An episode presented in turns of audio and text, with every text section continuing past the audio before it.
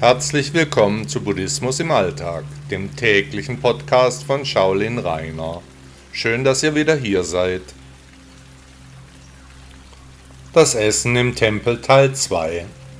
In einem meiner letzten Podcasts habe ich Ihnen schon berichtet, wie das Essen im Shaolin-Tempel vor 40 Jahren war. Heute geht es weiter. Bei meinen Aufenthalten im Shaolin-Tempel wurde mir die vegetarische Lebensweise im Kloster immer angenehmer. Auch wenn ich bei meinen Ausflügen an den freien Tagen gerne in die Restaurants in den Städten Dangfang und Chengzhou gegangen bin, dort alle möglichen Speisen probierte. Meine Lieblingsspeise wurde Pekingente, die ich bis heute gerne esse.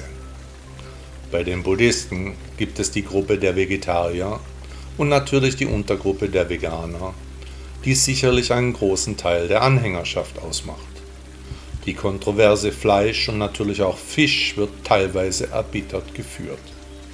Bei meinen Aufenthalten in Südostasien, ich habe insgesamt fast zehn Jahre in diesem Teil der Welt gelebt, ist mir immer wieder aufgefallen, dass thailändische, kambodschanische und vietnamesische Mönche häufig Fleisch und Fisch konsumieren und übrigens auch gerne etwas trinken.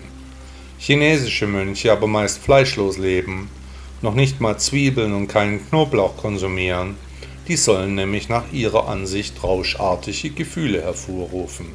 Anders wie ihre südostasiatischen Kollegen leben sie auch völlig abstinent. Die Art der Ernährung haben chinesische buddhistische Mönche früh von den indischen Vorbildern übernommen und bis heute wenig daran verändert. Den kämpfenden Shaolin-Mönchen ist der Genuss von tierischen Produkten traditionell erlaubt, da das Training des Kung Fu in dieser speziellen Ernährung sonst zu wenig Eiweiße enthält, was wiederum im Kampf ein deutlicher Nachteil wäre. Der menschliche Körper ist von der Evolution her ein Allesfresser, was eben auch Fleisch und Fisch mit einschließt.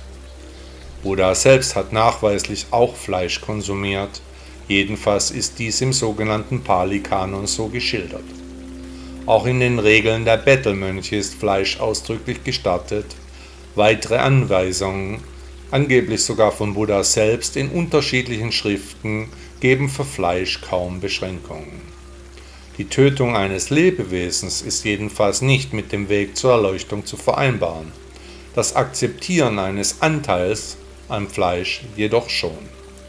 Wie gesagt, war der chinesische Weg für Mönche schon ganz früh ohne Fleisch und Fisch eine Besonderheit, die sich bis heute erhalten hat. Bereits zu Lebzeiten Buddhas war die Ernährung ein großes Thema, Übermaß und Völlerei waren Laster, die auch Mönche betraf.